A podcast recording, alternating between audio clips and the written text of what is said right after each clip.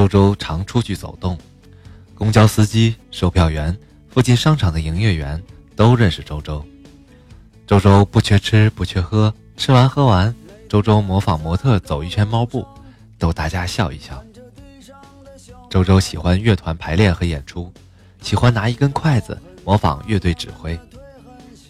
乐团里的小提琴手刁岩发现了，他想，或许音乐可以开启周周的智力。刁岩开始有意培养他，很长一段的时间，周周不回家，住在刁岩那里。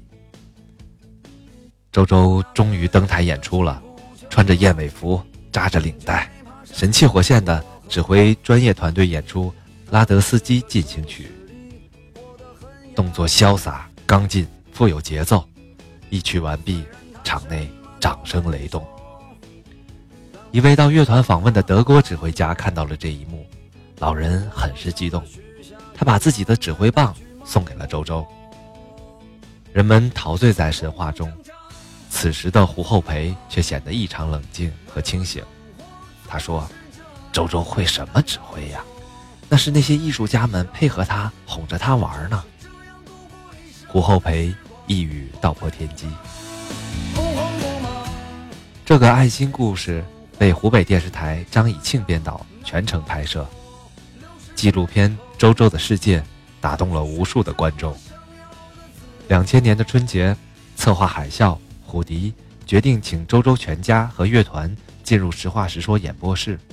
重新讲述和演绎这个动人的故事。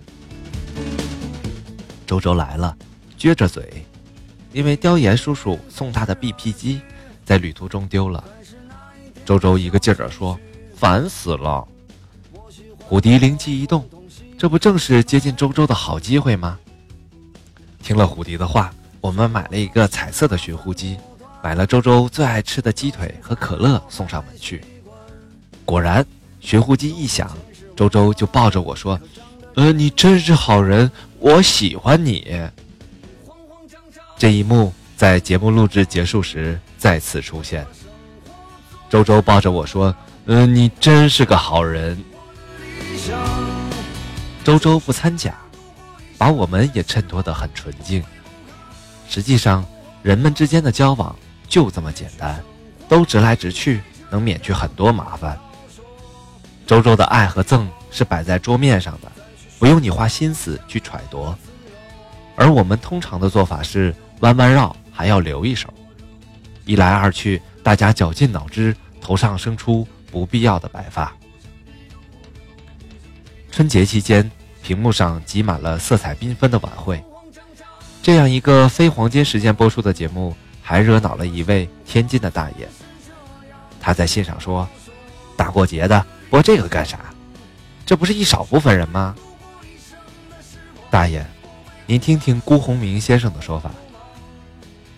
中国人之所以有这种力量，这种强大的同情的力量，是因为他们完全的或几乎完全的过着一种心灵的生活。中国人的全部生活是一种情感的生活。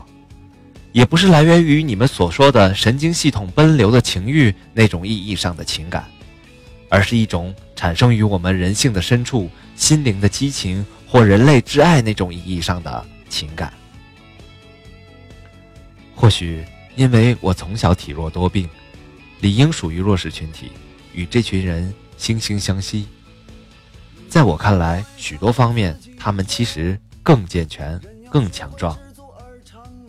人生变化无常，孱弱通常是暂时的孱弱，健壮大体上也是一时的健壮，所以我们大可不必为一时一事去自卑和高傲。在我们离开世界之时，有人喜欢分一分，有世事，有去世，有死了，有完了等等。而我们没离开的时候，则都是一种状态。活着。其实我也常对自己说，人要学会知足而常乐。可万事都。